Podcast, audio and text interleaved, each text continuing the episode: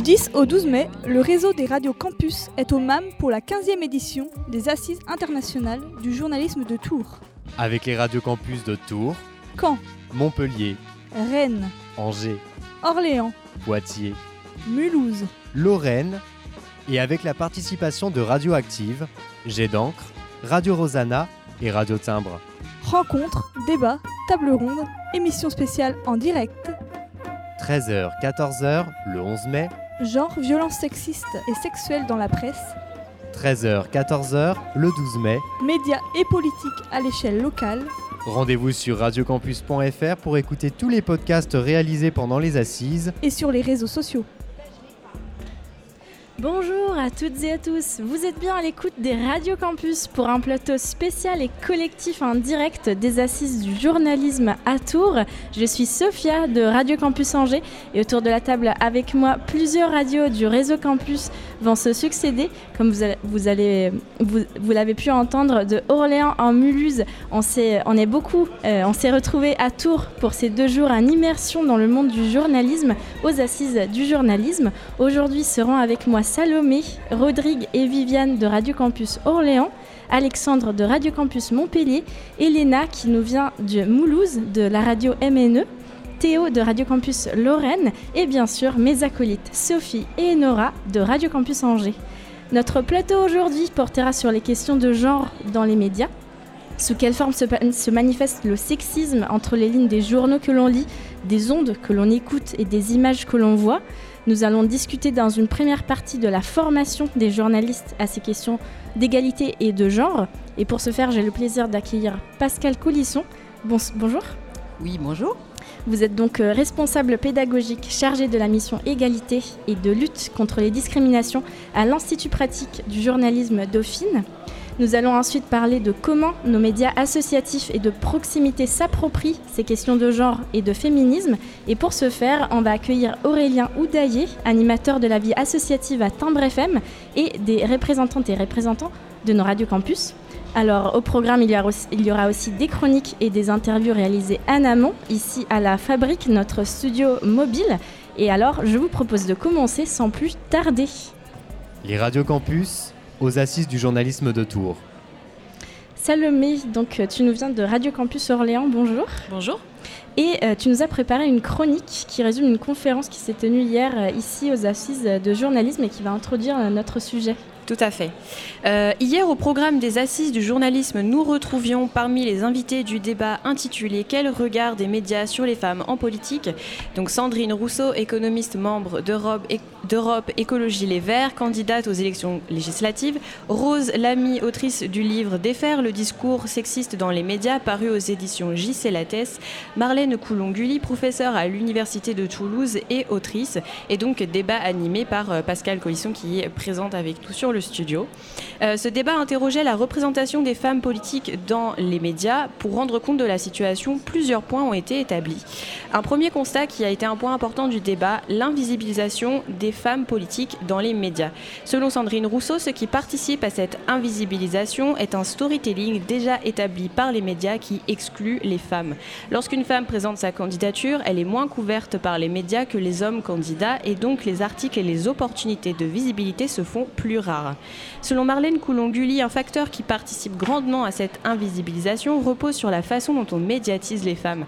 D'après une étude que la professeure a réalisée sur la représentation donc euh, dans les médias des femmes candidates sous la Ve République, euh, les femmes sont exposées à un discours sexiste et sexualisant qui les ramène presque toujours à leur apparence physique, à leur quota de séduction et à leur devoir de famille. Ce discours dans les médias a été décrit par Rose Lamy comme délibéré et stratégique dans le but de créer un désengagement énonciatif autour des femmes politiques. Un autre point qui a été abordé lors du débat et qui, selon les invités, participe à cette invisibilisation et euh, la discrétisation des femmes politiques dans les médias est le procès de l'incompétence, notamment à travers le mansplaining et la remise en cause permanente de leurs compétences. En effet, selon Sandrine Rousseau, il n'y a pas de reconnaissance des compétences qu'ont les femmes à exercer le pouvoir dans les médias. Tant de constats établis pendant ce débat qui nous amènent à voir que la masculinisation du discours est encore omniprésente dans les médias et perpétue un discours sexiste qui favorise donc l'invisibilisation des femmes politiques. Merci beaucoup Salomé euh, pour cette chronique qui nous euh, fournit beaucoup de bases et beaucoup de constats sur lesquels on va pouvoir échanger. Et avant de continuer, on va écouter donc euh, l'une des intervenantes à cette table ronde de, hier, Sandrine Rousseau, femme politique, féministe et candidate aux élections législatives pour Europe Écologie Les Verts. Ce sont Violette et Imran de Radio Phoenix depuis Caen qui l'ont interviewée à propos du sexisme dans le journalisme politique et on l'écoute tout de suite. Radio Campus France est présent aux assises du journalisme de Tours et euh, nous recevons avec Violette Sandrine Rousseau. Bonjour. Bonjour. Vous, intervenez, vous êtes économiste, membre d'Europe Écologie Les Verts et candidate aux élections législatives dans la 9e circonscription de Paris. Et vous interveniez dans la conférence Quel regard des médias sur les femmes en politique? Et justement, à ce sujet, on a beaucoup parlé euh, de la place des femmes et des médias euh, dans la politique. Et la première question qu'on peut se poser, c'est la part que prennent les médias à traiter euh, la question de l'égalité entre les femmes et les hommes en politique. Est-ce qu'ils prennent une certaine part à traiter cette question? Ah non, ils prennent quasiment pas de temps ou de pages à écrire sur cette égalité ou cette inégalité des femmes et des hommes en politique. Et euh, ça manque parce qu'en en fait, on aurait besoin d'articles et d'un bruit de fond euh, permanent pour imposer l'égalité en politique et imposer l'égalité en politique. Je rappelle que c'est pas juste euh, faire des quotas ou faire euh, imposer la parole de femmes, c'est aussi euh, changer la manière dont on fait politique et la manière dont on analyse et on perçoit la politique. C'est-à-dire que quand une femme arrive en politique, on a tendance à la renvoyer à une forme d'illégitimité, de ridicule, d'incompétence. Ça, par exemple, c'est de l'analyse et cette analyse-là doit absolument changer. Et pourquoi est-ce qu'il y a ce discours? Est-ce que ça veut dire que c'est ancré dans nos mœurs de tenir ce discours? Je pense qu'on est construit socialement comme ça, que la France est un pays où la politique est particulièrement marquée par les hommes, pour les hommes, faite par les hommes, pour les hommes. J'ai l'habitude de dire cette phrase que je vais redire encore une énième fois, mais euh, la figure politique française typique, c'est le tribun. C'est-à-dire le tribun, c'est celui qui fait des grands discours, qui écarte haut les bras euh, comme ça et qui monte haut la voix, qui va chercher les gens dans le fond de la salle. Et euh, le féminin de tribun, c'est tribune. Et, donc, c'est la table sur laquelle il s'appuie pour faire son discours. Et ça, on a un sujet autour de trouver les mots qui permettent aux femmes d'être légitimes dans la sphère politique. Tant qu'on n'a pas les mots, on n'a pas l'imaginaire, on n'a pas euh, la capacité à inventer des leaders, des leadeuses politiques qui euh, sont légitimes dans les hautes sphères. Donc là, je crois qu'on a un travail collectif à mener là-dessus. Diriez-vous que le fait qu'il y ait peu de femmes euh, dans le milieu du journalisme politique et dans les médias en règle générale, qu'elles sont sous-représentées, ça influence le fait qu'on donne moins la parole aux femmes euh, euh, politiques dans les médias oui, évidemment, évidemment, et puis surtout, on silencie beaucoup les femmes. Hein. C'est-à-dire que, on l'a vu par exemple lors du remaniement ministériel, c'est-à-dire qu'avant le remaniement ministériel, il y avait la ministre du Travail qui était une femme, il y avait la ministre de la Santé qui était une femme, il y avait euh, la ministre de la Justice qui était une femme. Et tous ces grands ministères-là, qui sont des ministères régaliens, ont été remplacés par euh, des hommes. Et, donc, euh, les femmes se sont retrouvées dans ce remaniement ministériel quasiment absentes. C'est pour ça que pendant toute la crise du Covid, par exemple, il n'y a pas eu de parole de femmes. Donc, euh, c'était Olivier Véran qui parlait, etc. Et là, euh, aujourd'hui, où Emmanuel Macron promet une première ministre, eh bien, on voit qu'il hésite, qu'il n'arrive pas à trouver, qu'il a interrogé plein de, plein de femmes. Et tout cela renvoie au fait que c'est comme si c'était impossible alors qu'il y a quand même 52% de la population qui est constituée de femmes. Et j'ai tendance à dire, mais je le redis, que quand on dit 50-50, nous, les femmes, on fait déjà un effort. Hmm. Parce que normalement, ça devrait être 52-48. Et que donc, il faut euh, au minimum être à 50-50. Et là, il n'y a aucune sphère politique dans laquelle les femmes sont à parité. Et si elles ne sont pas représentées, est-ce qu'elles peuvent quand même arriver à se définir en politique, les femmes? Est-ce qu'il y a des, on va dire, des, figures, des personnes qui les aident à se définir en politique? Il y a très peu de figures euh, féminines. Euh, en politique et celles qui existent sont assez peu connues. Euh, ou alors euh, elles sont de droite, c'est-à-dire qu'il y a Angela Merkel, il y a, Margaret Thatcher, mais on voit qu'une Hillary Clinton, par exemple, a eu les pires difficultés à s'imposer. On voit même que Kamala Harris, là, elle a repris un peu euh, de visibilité médiatique sur parce que il y a eu ces décisions sur l'IVG, donc sur l'interruption volontaire de grossesse. Mais en fait, après ça et après l'arrivée de, Joe Biden en tant que président des États-Unis, bah, Kamala Harris, elle, avait un peu disparu pour nous. Donc en fait, c'est à chaque fois le même processus, c'est-à-dire qu'on met en avant des femmes à des moments clés où on veut aller chercher un électorat féminin, où on veut aller chercher un électorat, et puis ensuite, bah, on les invisibilise. Et là, moi, je dis aux jeunes femmes, aux femmes, même plus vieilles, là maintenant, notre truc à nous, c'est de, de ne pas nous laisser invisibiliser. Et donc, c'est pour ça qu'il nous faut être solidaires et sorores, et c'est pour ça aussi que je dis aux hommes, maintenant, il faut vous déconstruire. Alors, euh, oui, je sais que ce mot euh, fait polémique, etc., mais en fait, euh, l'égalité femmes-hommes ne se fera pas tant que les hommes n'auront pas interrogé leurs propres pratiques, y compris journalistiques, mais leurs pratiques aussi quotidiennes. Comment est-ce qu'on fait pour que ce journalisme politique devienne vraiment une lutte à part entière? Bah Ça, c'est à vous de répondre à cette question. C'est pas à moi en tant que politique. Moi, je suis de l'autre côté du micro. Donc, vous, en fait, vous avez à travailler dans les rédactions. je pense que. Donner plus la parole aux femmes? Donner plus la parole aux femmes, imposer davantage les femmes, être plus aurore entre vous. Et puis il y a quelque chose qui m'a vraiment frappé euh, euh, depuis la place où je suis encore une fois de politique, c'est que les hommes politiques ont des accointances, ont des affinités avec des journalistes politiques et des journalistes hommes. Ça s'est vu de tout temps, euh, voilà, et il y a vraiment une proximité très forte, intellectuelle, voire amicale avec les journalistes hommes.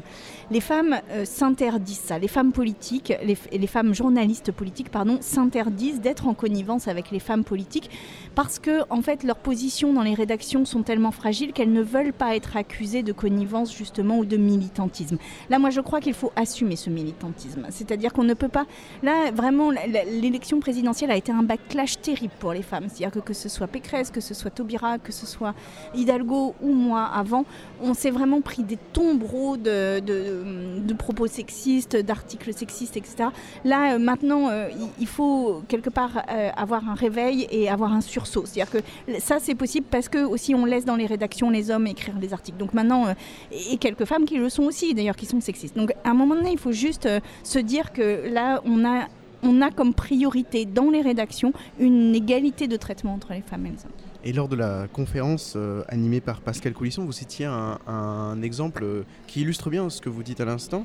C'est que pendant votre campagne pour la primaire écologiste en 2021, c'est euh, pendant l'été que vous avez euh, eu vos premières invitations sur, dans les grands médias parce que les, euh, les, chefs étaient en vacances et, que c'était des journalistes qui vous appelaient, des journalistes stagiaires qui vous appelaient pour vous faire intervenir. Des jeunes journalistes stagiaires femmes qui m'avaient connue par le mouvement MeToo et qui du coup se reconnaissaient en en moi et qui voulaient que cette parole puisse être entendue.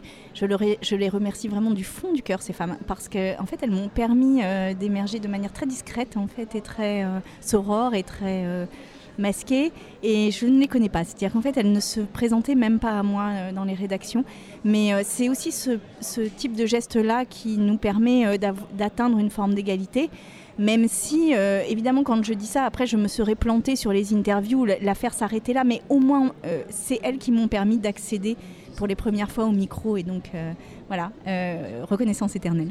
Est-ce que, est que, justement vous diriez que la, lutte féministe, qui passe aussi par les médias, elle ne doit pas être dépolitisée parce que c'est justement le cœur de cette, de cette lutte? Alors la lutte féministe, elle est comprise comme étant une espèce de réaction un peu personnelle, euh, émotive, émotionnelle à une situation, alors qu'en fait la lutte, la lutte féministe est une lutte politique.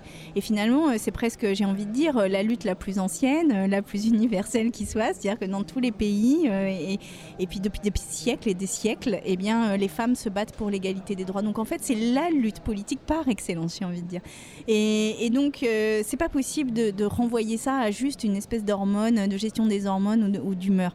Et là, pour le coup, les hommes ont leur responsabilité ça fait partie de la déconstruction dont je parlais tout à l'heure. Et c'est un petit peu comme le combat euh, écologique que vous portez aussi d'ailleurs. C'est une lutte qu'on ne peut pas dépolitiser. Et vous, vous avez fait euh, cette alliance des deux luttes? Hmm. avec l'écoféminisme.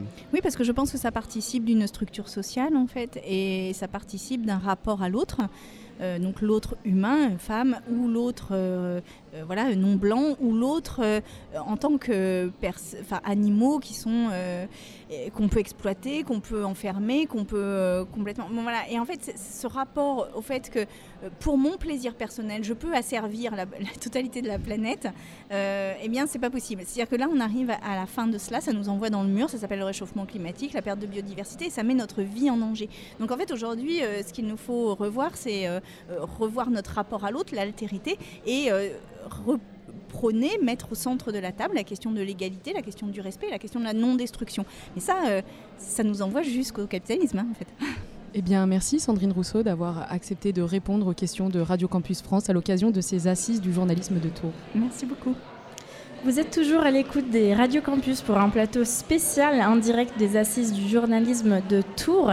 Nous abordons les questions de genre dans le journalisme et dans nos médias associatifs et de proximité. Après la vague de MeToo, une nouvelle génération de journalistes est en train de se former et de se sensibiliser davantage au traitement médiatique de ces questions.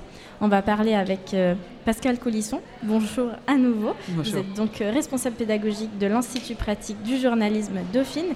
Et euh, Sophie, je te laisse la parole avec Théo de Radio Campus Lorraine. Merci beaucoup Sophia. Donc bonjour Pascal Colisson. Vous avez animé hier le débat Quel regard des médias sur les femmes en politique Après un constat alarmant sur la place majoritaire qu'occupent systématiquement les hommes dans les médias, un espoir, une nouvelle génération de journalistes avec la volonté de rétablir la parité de genre et défaire les discours sexistes, on l'espère. Vous êtes vous-même euh, responsable pédagogique de la formation en alternance à l'Institut pratique du journalisme Paris-Dauphine. Vous êtes aussi euh, à la fois euh, en charge de la mission égalité et lutte contre les discriminations et les violences sexistes et sexuelles. Donc tout d'abord, un état des lieux de la parité dans votre école l'IPJ Dauphine. Vous m'avez dit hors antenne qu'il y avait aujourd'hui une majorité de femmes dans votre école. Est-ce que c'est nouveau? Alors, ça fait déjà quelques années que toutes les écoles de journalisme constatent qu'effectivement la profession se féminise. Euh, des mauvaises langues disent que c'est parce qu'elles se précarisent. Il y a beaucoup, beaucoup de débats économiques autour d'eux. Est-ce que c'est la féminisation qui entraîne la précarisation ou est-ce que c'est la précarisation qui entraîne la féminisation Je ne reviendrai pas sur ce débat. Mais le fait est qu'on euh, constate majoritairement dans, toutes nos écoles qu'effectivement il y a de plus en plus de jeunes femmes donc, euh, à l'apport de nos concours. Donc il y a le mot concours est prononcé, effectivement. Euh, donc là-dessus, si on devait rétablir la parité, ce serait plutôt en allant chercher des jeunes hommes, ce qu'on ne fait pas puisque c'est le jeu du concours et que voilà, c'est après c'est une, sélection par d'abord par des, épreuves d'admissibilité puis par des oraux. Donc de ce point de vue-là, au niveau de nos étudiants et nos la question ne se pose plus et au niveau de la profession, elle est, je crois que c'est 48%, 52% maintenant, même si évidemment la pyramide des âges fait que plus on monte dans la pyramide des âges et dans les postes à responsabilité, euh, moins il y a de femmes. Mais la tendance effectivement est en train de se renverser au niveau des étudiants et des étudiantes. Est-ce que vous pensez que c'est peut-être aussi parce que les femmes osent plus prendre leur place dans le monde du journalisme ou? Euh, la question euh, d'oser plus prendre sa place, je, ne sais pas, je pense que vraiment, ça fait quand même des années qu'il y a des, jeunes femmes dans les écoles de, journalisme. C'est la question effectivement de, de, la voix qui est portée et aussi tout ce que l'on va aborder. Il n'y a pas qu'une question de nombre, il y a aussi une question de représentation, il y a aussi une question de pouvoir, c'est-à-dire à quelle place on est et, est-ce que j'ai la possibilité de faire entendre ma voix et de donner aussi mon tempo euh, journalistique. Donc c'est plutôt toutes, euh, ces questions-là. Euh, même si, alors ça c'est des, des, études globales qui montrent que les, jeunes femmes hein, sont souvent plus sujettes à l'autocensure, au fait de douter de soi-même. C'est assez transverse. Je ne suis pas sûre que ce soit seulement dans la profession de journaliste. On voit qu'aussi, par exemple, à l'école de, la magistrature, il y a maintenant une grande majorité de femmes, alors que ce n'était pas le cas avant.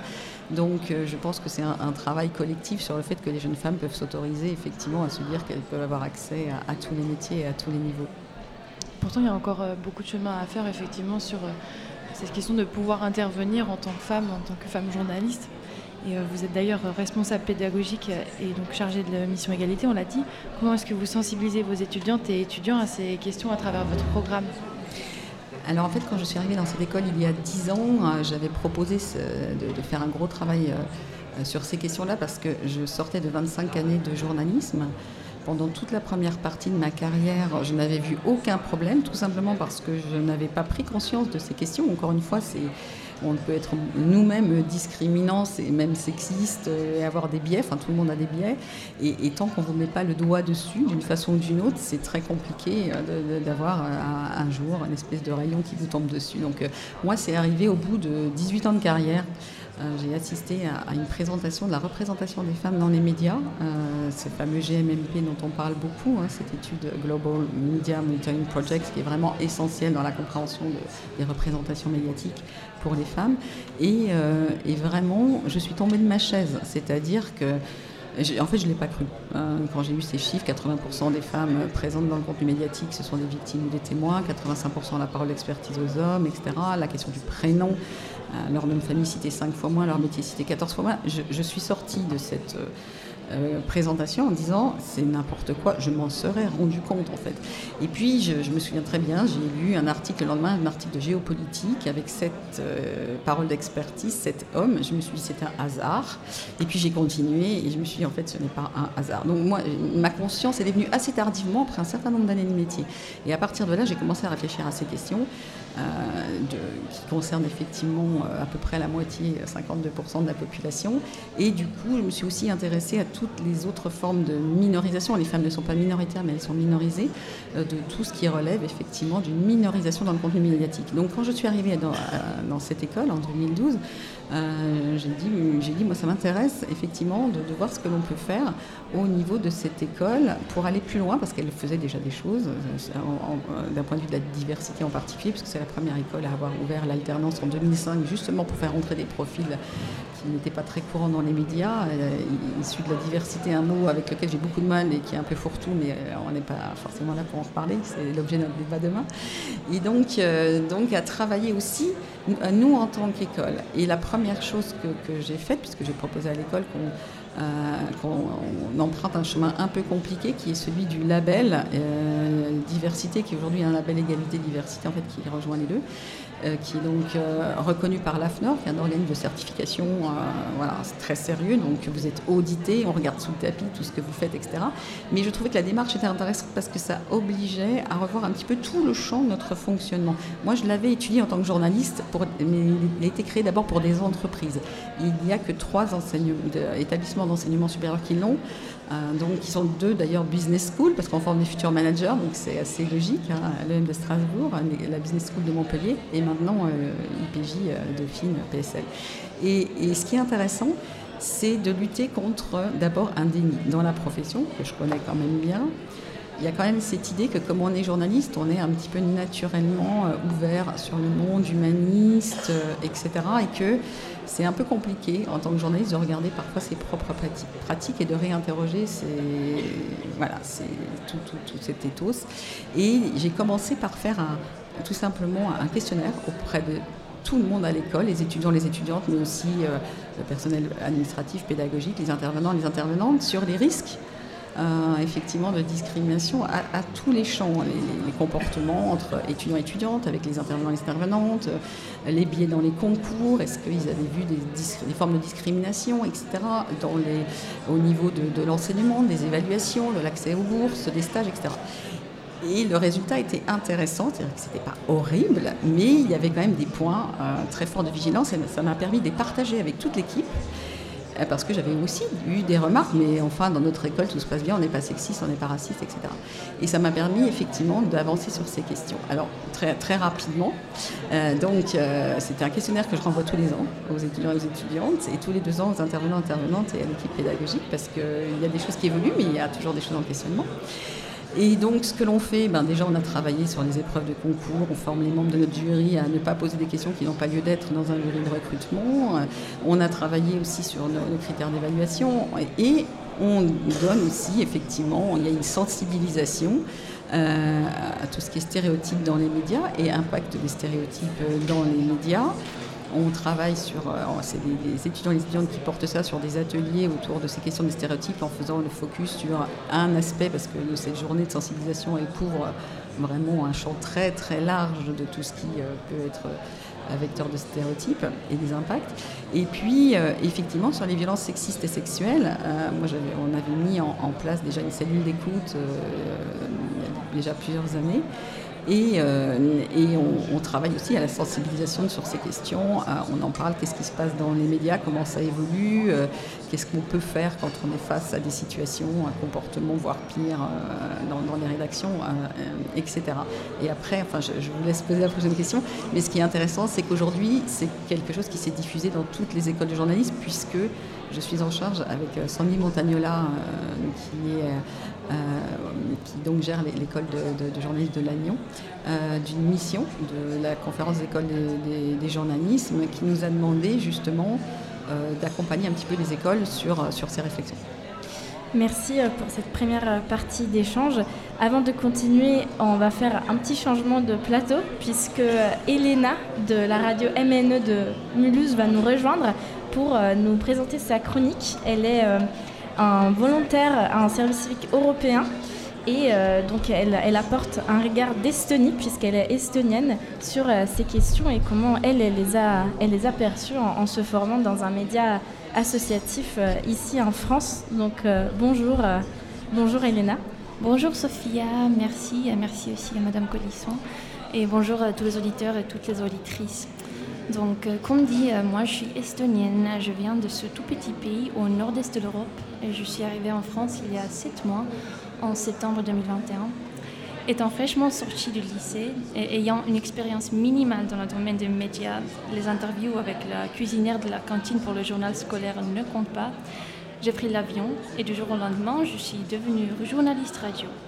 Justement, une radio associative de Mulhouse, France, qui s'appelle Radio MNE, m'a recueilli et tout en coup, j'avais une émission à préparer et à animer chaque lundi aussi bien que des interviews à faire avec des groupes de rock islandais, avec des chargés de communication des festivals metal et avec des responsables d'exposition au musée de papier peint. Bien sûr, le déménagement de l'Estonie en France était un changement énorme pour moi avec euh, plein de découvertes, mais comme nous sommes aujourd'hui sur la thématique de l'égalité femmes-hommes, parlons un peu de ce qui m'a surpris le plus et ce qui a été le plus difficile. Comme dit, j'ai 19 ans, donc, mes, expériences de travail sont un peu limitées et j'ai eu la chance de commencer ma vie professionnelle et un peu plus adulte en France. Je me souviens comme la première chose qui m'a étonnée tout au long de mes premiers mois était l'écriture inclusive que j'ai rencontrée partout en lisant des articles, les documents partagés et les emails. J'avais pris des cours de français en école et en lycée. Et je me souviens qu'on a consacré un ou deux leçons sur cette invention bizarre des françaises français, pardon, ou, bien des françaises, qui semblaient être créées pour euh, énerver les gens comme moi, les pauvres lycéens, avec une envie d'apprendre cette langue qui est belle, mais euh, franchement hyper compliquée. Donc on a survolé l'écriture inclusive au lycée avec une rapide conclusion que c'était encore une autre absurdité dans la grammaire française dont on n'a pas vraiment besoin. Et pourtant, je suis arrivée en France. J'étais une fille de 19 ans.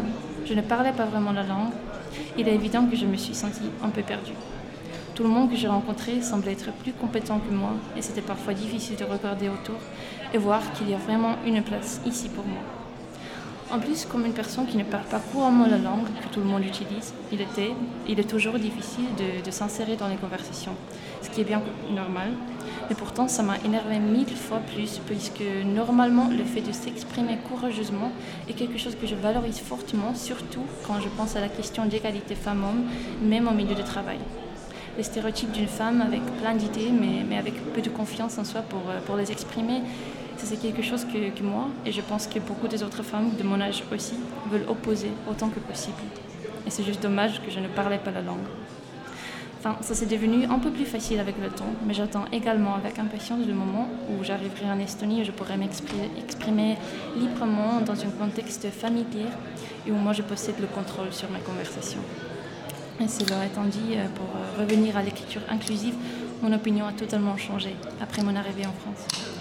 Je trouve ça génial qu'il y a tellement de gens qui font un effort pour s'assurer que tout le monde se sentirait adressé et inclus.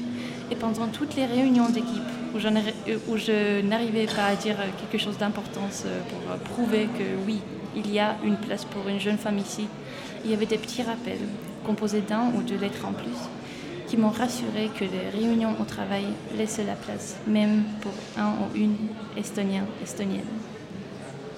Merci euh, beaucoup, Elena. Euh, donc je vais, euh, je vais te demander encore une fois de changer de place avec Sophie pour pouvoir continuer l'interview. donc peut-être pour, pour reprendre nos échanges, c'est intéressant le, propos d'Elena qui parle de, justement de sa place de jeune femme dans une rédaction. Est-ce que vous avez peut-être des retours de vos étudiantes là-dessus?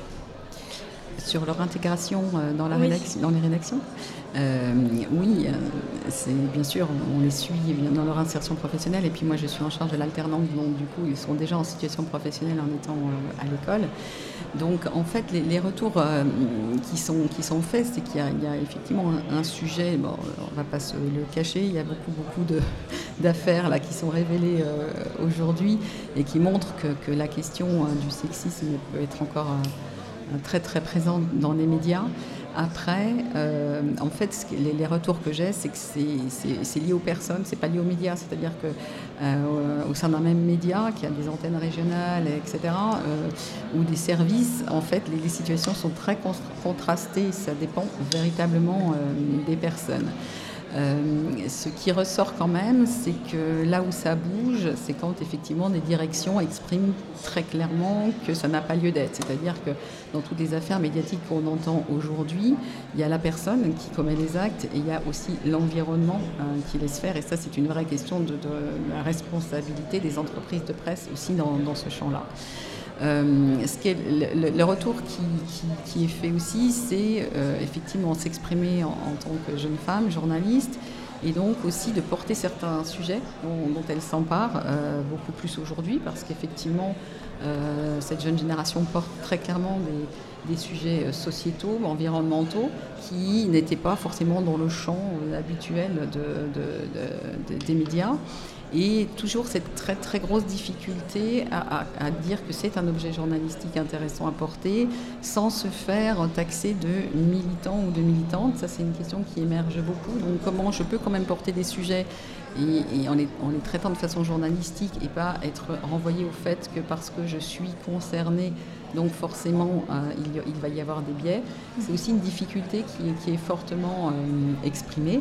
Et donc, euh, ce que, ce que, ce que l'on voit, c'est que ben, plus effectivement le- elle porte ces, ces sujets, mais en les construisant, en les étayant, et, et bien plus effectivement elles peuvent les, les porter, mais les jeunes hommes aussi d'ailleurs. hein, et, et effectivement, après, il y a des échanges aussi très très intéressants avec leurs responsables, c'est-à-dire des personnes qui n'avaient pas forcément réfléchi effectivement à d'autres traitements, d'autres sujets, et qui euh, disent, qui font confiance. Alors certains bloquent parce que c'est parfois encore un petit peu compliqué, mais d'autres vraiment font confiance en disant, ben, effectivement, j'y avais pas pensé, pourquoi pas, on y va, on va voir, on va voir ce que ça va donner. Donc en fait, on est, je pense, à un moment un peu charnière en fait, euh, euh, à la fois sur la question des personnes dans l'organisation, hein, se sentir bien euh, soi-même dans une organisation.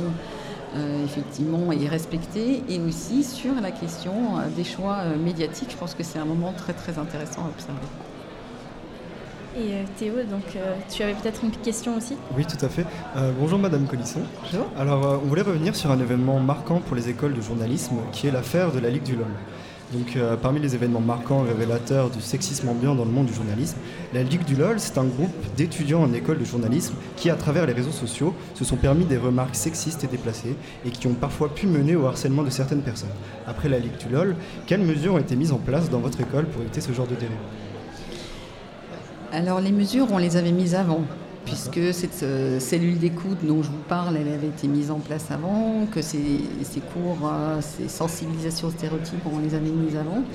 Je peux, je peux expliquer, euh, moi, ce que j'ai fait quand euh, c'est arrivé, cette euh, question de la Ligue du LOL, parce qu'on parle des médias, mais effectivement, dans les écoles de journalisme, on est déjà dans un écosystème avec des futurs collègues et euh, on est souvent formé par des journalistes, des gens en place. Donc on est déjà dans un écosystème journalistique. Et les phénomènes de groupe, d'exclusion, de minorisation, de, voilà, on sait bien que ça fonctionne, mais dans, dans beaucoup de formations, hein, il y a eu d'autres formations qui ont été aussi chahutées euh, d'autres formations de l'enseignement supérieur pour ces, euh, voilà, pour ces, phénomènes de groupe euh, qui amènent à des dégâts très très forts sur les personnes qui les subissent. Donc moi, dans un premier temps, j'ai contacté des anciens et des anciennes de l'école parce que je pense que c'est plus facile quand on est sorti d'une organisation de, s'exprimer librement sur ce qui s'y passe.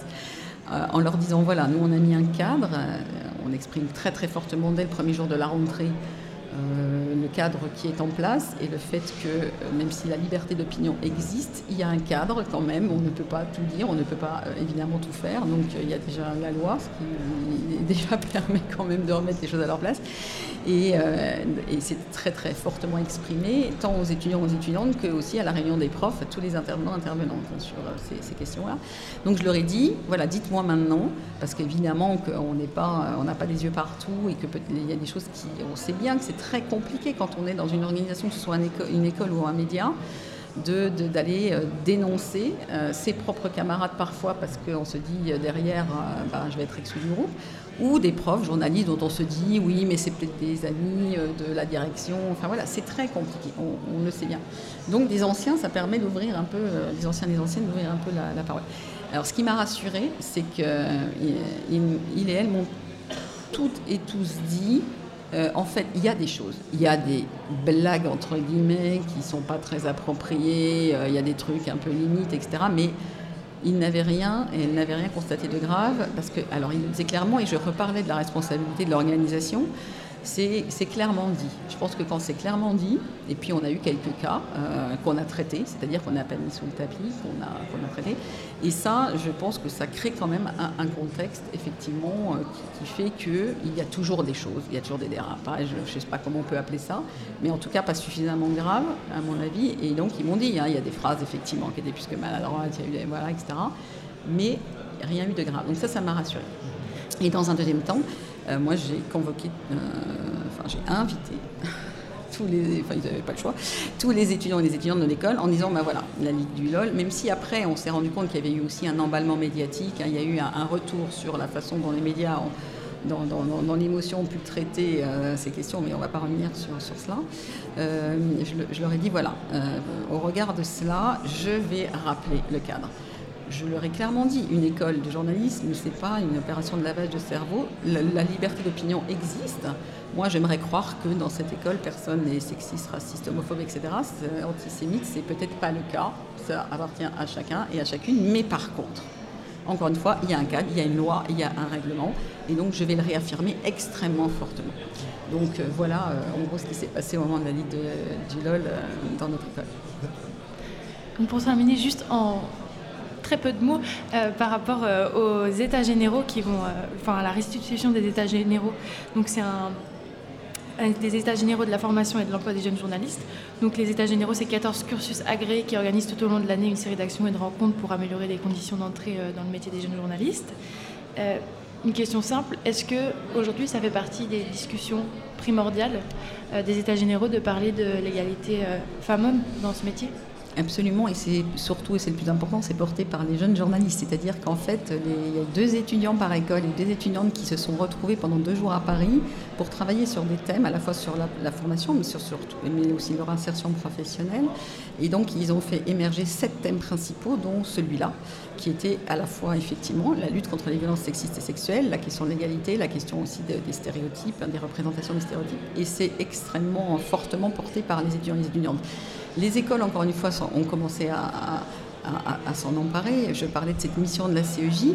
Il y a euh, un référent ou une référente qui a été nommé dans toutes les écoles, effectivement, euh, qui est en charge de cela. Il y a de la mise en place de, cellules d'écoute, mais euh, c'est vrai que parfois c'est un peu compliqué parce que certaines écoles dépendent d'universités, donc c'est parfois au niveau d'université. Tout ça est en train de se mettre en place. La question aussi euh, des stéréotypes, donc ça se fait, mais chaque école a sa liberté pédagogique, hein, mais euh, on a fait une enquête euh, récemment sur ce que faisaient les écoles de journalisme sur ces champs-là, et toutes, alors à des degrés différents et sur des champs, des volumes différents, mais c'est devenu vraiment un sujet dans les écoles, et de toute façon c'est poussé extrêmement fortement par les étudiants et les étudiantes. Merci beaucoup à Pascal Collisson. Je le rappelle, vous êtes responsable pédagogique en charge d'égalité et de lutte contre les discriminations à l'IPJT Dauphine. Avant de reprendre sur la question des médias associatifs, on souffle en musique avec Arca et son titre Prada.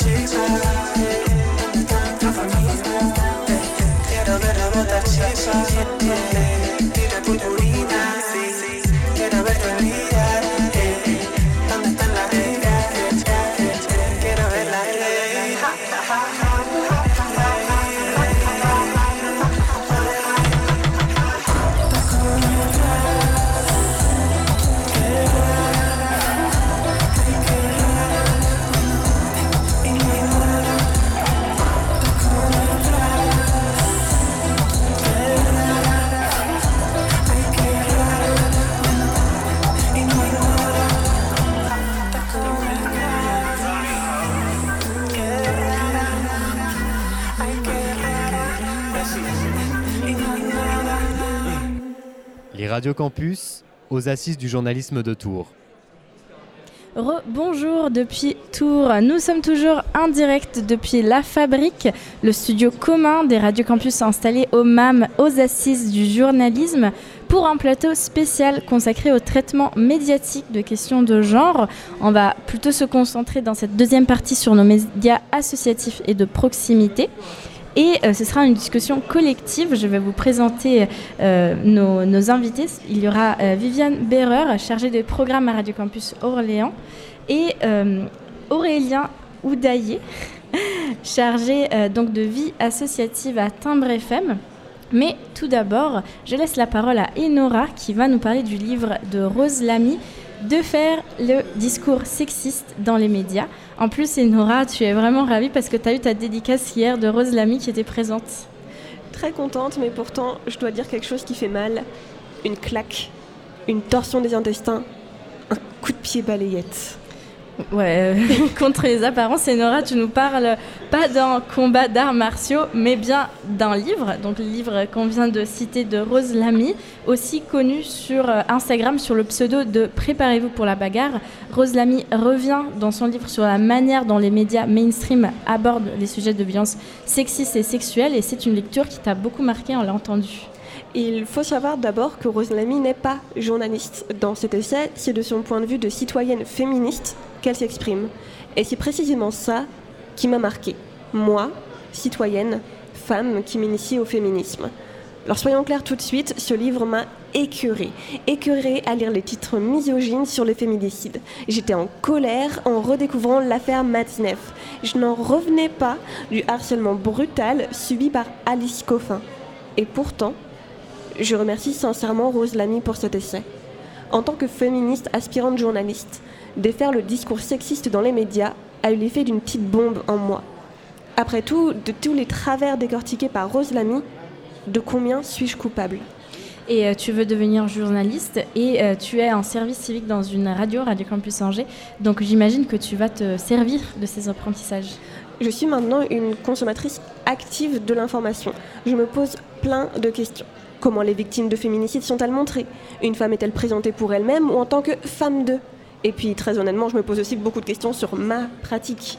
Je me suis mise à l'écriture inclusive, je me questionne sur où sont les femmes dans les projets que je couvre. Je me demande si j'aurais présenté mon invité de la même manière si son genre avait été différent. J'ai beaucoup de chance, j'ai une grande liberté pour choisir mes sujets à Radio Campus Angers, radio qui, soit dit en passant, est très portée sur le féminisme et les luttes contre les discriminations. Ça aide. Et autre fait non négligeable, je suis en service civique et j'ai donc le droit de ne pas suivre tous les codes journalistiques. Donc ça, ça se passe dans une radio associative comme les radios campus. Mais euh, comment tu vas faire quand tu seras par exemple dans une rédaction professionnelle avec des supérieurs euh, hiérarchiques, une nomenclature à respecter, des sujets obligatoires que tu devras traiter? Je crois que rien ne changera tant que les journalistes ne changent pas eux-mêmes et elles-mêmes leurs pratiques. Donc je continuerai à déconstruire à mon échelle mes schémas discriminants. Et surtout, je ne veux pas oublier que je suis moi-même une féministe en apprentissage et donc avec toujours, tous les jours, des éléments à construire. C'est pourquoi défaire le discours sexiste dans les médias par Rose Lamy a désormais une place de choix dans ma bibliothèque. Merci beaucoup Enora pour cette euh, chronique euh, enrichissante. Je vais te demander encore une fois de te lever pour laisser la place à Alexandre de Radio Campus Montpellier qui va nous rejoindre. Et euh, donc avec Viviane, Alexandre et Aurélien, on va pouvoir affronter donc cette faire face à cette question de la place des questions de genre dans nos médias associatifs et de proximité. Alors, euh, je voudrais euh, commencer par, euh, par toi, Viviane. Donc, comme on l'a entendu par Enora, les médias associatifs comme les radios campus sont aussi un espace de liberté. Donc, comment vos services civiques, vos, bénévoles s'approprient ces questions? Est-ce qu'il y a des initiatives particulières à Orléans? Alors oui, bonjour déjà, merci de m'inviter. Euh, oui, il y a des initiatives individuelles ou collectives, en effet, sur notre antenne à Radio Campus Orléans en matière justement de, programmes autour des questions de minorité de genre ou de discrimination. nous avons un magazine qui est consacré à ça, qui s'appelle Les Clitoriciennes. Euh, qui est non seulement consacré au plaisir féminin, mais également en effet au traitement euh, euh, de ces minorités sur notre antenne. Et puis il y a des initiatives plus ponctuelles et plus événementielles qui vont soit en fait consacrer une soirée à une programmation spécifique, soit on a pu aussi mettre en place cette année une série de conférences autour des violences sexistes et sexuelles sur le campus d'Orléans. Et au-delà du traitement de ces questions, Aurélien, donc de Timbre FM, tu me disais euh, tout à l'heure hors antenne que euh, dans, vos salariés, en fait, vous cherchez aussi la parité entre genres. C'est ça. Alors, euh, dans l'équipe salariée, mais aussi dans l'équipe d'administration, c'est Timbre FM, c'est une radio qui est administrée par un collège d'administrateurs, qui est composé de 8 personnes, où la parité eh ben, est, comment dire, est, assuré, quoi, on la constate. Et euh, dans l'équipe salariée, c'est la, même, chose. On est euh, quatre salariés, donc il y a deux femmes et deux hommes. Euh, au-delà simplement de ce fait-là, on a aussi, nous, tout, un, pendant éducation aux médias au travers des ateliers qu'on peut, proposer aux établissements scolaires, au travers desquels on, on intervient sur la lutte contre les discriminations, mais de, de tout ordre en fait. Et euh, donc euh, Alexandre en parlait aussi hors antenne de certaines initiatives du côté de Montpellier. Euh, ouais, ouais c'est ça. Alors, euh, bah, comme ça a pu être dit, nous aussi à Radio Campus Montpellier, on a quelques émissions avec vraiment un gros axe féministe. Et au-delà de ça, on a des événements plus ponctuels ou en tout cas des, contenus plus ponctuels. on, a eu, on a un partenariat avec l'Université Paul Valéry qui organisait chaque année un festival de lutte contre les discriminations. Et donc j'ai pu aller faire un reportage là cette année sur euh, le festival, ce festival-là, qui était pour le coup centré euh, sur les questions de, lutte contre les discriminations euh, anti-LGBTQIA+, et transphobes.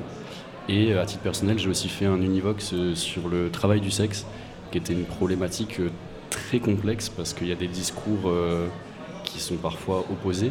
Et c'est assez difficile du point de vue d'un journaliste, entre gros guillemets, parce que je ne me considère pas comme journaliste, mais c'est compliqué de fournir un éclairage qui est assez objectif, entre guillemets, et en même temps euh, bah, de donner la parole, dans le sens où euh, bah, voilà, il y a des discours qui s'opposent, donc on peut avoir des discours qui vont être plutôt anti-prostitution, et euh, parfois des travailleurs du 16 qui vont défendre cette position, sachant que les deux discours sont totalement entendables. Donc c'est parfois difficile de se positionner par rapport à ça, mais c'est important, je pense, de traiter cette problématique. C'est important aussi, je crois, de faire l'effort et de mettre le doigt sur cette problématique qui a, enfin, les travailleurs et travailleuses du sexe sont toujours invisibilisés. Et euh, hors antenne aussi, on parlait de programmation musicale. Donc, euh, euh, tu me disais, Viviane, que tu cherches pas forcément la parité entre artistes femmes et hommes, mais par exemple, il y a des événements plus ponctuels où euh, tu vas consacrer peut-être une programmation plus féminine. Alors oui, faire une programmation musicale, c'est s'ouvrir bien sûr à un grand panel en fait de musique. C'est pas si on commence à faire des critères de programmation comme ça, on oublie un petit peu ce pourquoi en effet on est des radios associatives musicales, c'est-à-dire de faire en sorte que la diversité musicale existe quelque part sur les ondes. moi, je trouve que les programmations paritaires sont bien en effet quand elles sont événementielles. Sinon, on se ferme et puis bah, on devient peut-être discriminant au final. Et, euh, et Aurélien, euh, donc Timbre FM est une radio installée, installée un milieu rural. J'imagine aussi que le public est peut-être différent et euh, sensible à, un degré différent à ces questions-là. Oui, c'est ça. Moi, j'ai l'impression que c'est plutôt ces questions-là qui n'ont peut-être pas été faire tout le chemin, qui a déjà été fait en milieu peut-être plus, plus citadin ou plus urbain. pour autant, il reste beaucoup de travail à faire parce qu'on a encore des représentations qui sont encore très solides sur bah, la place des hommes vis-à-vis de celle des femmes, dans le sens où c'est un milieu qui est encore très agricole et alors sans partir dans des clichés qui seraient peut-être un peu, trop gros, mais malheureusement, force est de constater que c'est encore des problématiques qui sont encore. Il y a, allez, on a 10 ans de retard, quoi, pour, résumer. Et vous, vous, avez aussi participé à des événements euh, plus ponctuels, euh, comme on a pu euh, évoquer sur ces questions-là Pas nécessairement, simplement il y a, nous la place est laissée aux producteurs bénévoles d'émissions et il y a eu beaucoup de, contenus qui ont été produits autour de ces questions-là. la question de la discrimination en général en milieu rural, et puis c'est parfois après les programmateurs, l'équipe de programmation de la radio qui va sélectionner mais dans tous les cas, c'est une chose qui fait partie du projet politique euh, de la radio, donc à la fois en termes de ligne éditoriale et d'action sur le territoire. Et euh, Viviane, tu me disais tout à l'heure aussi que tu as participé à un programme de mentoring pour les musiques actuelles. Donc euh, les Radio Campus participent aussi à ce genre de, projet un peu plus de territoire. Alors à l'échelle de la région centre, la Fédération régionale des, acteurs culturels associatifs musiques actuelles, la FRACAMA, a mis en place avec sa plateforme Métier Culture, un programme de mentorat féminin euh, à l'échelle de la région et de euh, certains départements limitrophes de la région centre. Euh, ce programme de mentorat, vise à faire en sorte qu'il y ait plus de femmes qui accèdent à des postes de responsables dans les structures culturelles associatives ou municipales, par exemple, et de faire en sorte que les femmes accèdent non seulement à l'emploi dans ce secteur, mais également à des emplois de techniciennes, de responsables de l'association, de directrices, de programmatrices et non seulement euh, de communication, d'action culturelle euh, dans, lesquelles, dans lesquelles elles sont euh, réellement enfermées aujourd'hui. Mhm. Voilà, donc il s'agissait en fait pour moi de mentorer quelqu'un. Mentorer quelqu'un, c'est-à-dire il faut l'écouter, il faut lui donner des conseils sans pour autant en fait faire l'experte et comment dire dire ce qu'il faut faire. C'est pas c'est pas quelqu'un qui est sous les ordres ni qui doit respecter à la lettre en fait euh, quelque chose qui serait commandité, mais c'est plutôt un partage d'expérience euh, entre euh, des femmes qui ont une certaine expérience plus longue que d'autres, et surtout des femmes qui ont accédé à ces emplois en fait de direction, de programmation artistique.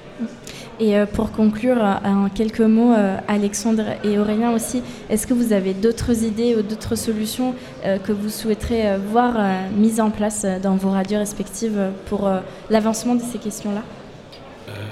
Alors, pour parler de Radio Campus euh, Montpellier, je pense que c'est une, question assez euh, générale. Je pense qu'on pourrait aussi aller euh, faire des actions un peu plus fréquentes sur les campus directement et donc de la sensibilisation, d'autant plus que bah, au sein de la fac, il y a beaucoup d'équipes Mission Égalité qui font beaucoup d'actions. Donc je pense qu'on aurait à gagner ouais, à, renforcer encore ces partenariats et, éventuellement voilà, mettre en place des plateaux vraiment mobiles dans la fac euh, autour de cette thématique-là, je pense que ce serait un, bon début pour continuer. de notre côté, à Timbre FM, euh, ce qui pourrait être euh, peut-être envisagé, c'est d'ouvrir des espaces de parole publique et d'amener la thématique dans les territoires, enfin vraiment au, pied de chez nous et de faire intervenir les gens sur ces questions-là, à la fois les habitants et puis bah, des gens qui, qui ont envie d'un petit peu porter une autre parole euh, en direction des habitants parce que euh, bah, c'est à ça qu'on sert, simplement. je suis d'accord. Je pense que l'important c'est d'aller sur le terrain et de plutôt que d'avoir forcément cette discussion, c'est important de l'avoir dans la radio, mais c'est toujours aussi important de l'exporter sur le terrain et auprès des, habitants. et c'est très important aussi parce que les radios euh, associatives, comme on a pu le dire tout à l'heure, sont aussi un espace de liberté, donc qui permettent aussi ce genre d'action de territoire. Donc je vous remercie euh, beaucoup tous les trois. Donc Aurélien, euh, je rappelle, tu es, euh, chargé de vie associative à Timbre FM et Viviane, tu es chargée des programmes à Radio Campus Orléans et Alexandre Gentil, service civique à Radio Campus Montpellier. Je vais te demander de te lever pour laisser la place à notre dernier chroniqueur, Rodrigue, qui nous vient aussi de Radio Campus Orléans. Et voilà, à la fabrique, on fabrique aussi le studio en même temps. Donc, euh, Rodrigue, Euh, jusqu'à présent, on a beaucoup parlé de représentation des femmes et des questions de genre. Et euh, hier, tu as assisté à un atelier qui portait plus spécifiquement sur la transidentité. Donc, qu'est-ce, que, qu'est-ce qui t'a marqué dans, cet atelier? Qu'est-ce que tu voudrais nous partager? Oui, en effet, j'ai assisté à un atelier qui s'intéressait aux mots et aux informations qui blessent les personnes transgenres. Cet atelier, il, il a été présenté par Béatrice Denaès, elle est journaliste, formatrice, enseignante à l'école de journalisme de Sciences Po Paris et c'est aussi la présidente euh, de l'association Trans Santé France qui m'a marqué. Euh, les principaux points qui m'ont marqué euh, durant cet atelier, c'est tout d'abord concernant la diffusion des fausses informations dans les médias qui sont liées sur la transidentité. on a des médias qui présentent la transidentité comme un phénomène de mode. Euh, c'est déjà euh, venu, enfin on a déjà pu l'entendre, alors qu'en réalité on assiste à une libéralisation, à une une libération de la parole Exactement, une libération de la parole à ce sujet. Cette libération de la parole dans les médias s'est notamment fait sentir de façon concrète à travers des avancées comme la loi de 2013, la loi de 2016 ou encore euh, la loi de 2021. C'est tout plein de lois qui euh, vont aussi, euh, dans certaines parties, euh, montrer des avancées concernant les personnes transgenres. N'empêche, il reste quand même un travail à faire concernant l'uniformisation de la prise en charge des personnes transgenres ou encore des réformes nécessaires concernant le droit de la filiation. Enfin, ce que je retiens également de cet atelier, c'est l'importance à accorder euh, lorsqu'on emploie des mots. Euh, J'avais pas du tout cette notion avant d'aller dans cet atelier et c'est pour ça que j'y suis allée. En tout cas, bien faire la distinction entre le sexe, l'identité, l'attirance et l'apparence, c'est des concepts qui n'ont, enfin des notions qui n'ont rien à voir et qui s'articulent de façon euh, très très différente euh, en fonction de, nous. Et aussi, euh, si vous vous retrouvez face à une personne transgenre et que vous ne savez pas quel mot employer, sachez que cette personne, elle est soit transgenre, soit transidentitaire. C'est les deux mots que vous pouvez employer quand vous êtes face à elle. Que cette personne, lorsqu'elle effectue sa transition, elle affirme son genre. Et euh, avant son, cet atelier, euh, n'oubliez pas, vous utilisez le prénom actuel de cette personne. Oui, merci beaucoup euh, Rodrigue. Et d'ailleurs, juste pour conclure, on peut toujours demander à nos invités aussi de, euh, de, leur demander en fait quel pronom ils, préfèrent. C'est quelque chose qu'on met en place euh, parfois à Radio Campus Angers aussi. Je te remercie beaucoup pour ta chronique et je, avec tes mots, donc on arrive à la fin de ce premier plateau euh, en direct des Assises du journalisme de Tours. Merci à toutes et tous mes collègues de Radio Campus, Salomé, Sophie, Enora, Rodrigue, euh, Elena, Théo. Merci à Imran et Violette pour l'interview. Merci à Dorian pour la réalisation et la technique. Merci à Erwan pour le jingle et à Emma pour la communication. Mais surtout, merci à vous toutes et tous de nous avoir suivis. Nous vous retrouvons demain, toujours à 13h, pour un deuxième plateau commun et je vous souhaite une très très belle continuation à l'écoute de nos radios campus. Rendez-vous sur radiocampus.fr pour écouter tous les podcasts réalisés pendant les assises et sur les réseaux sociaux.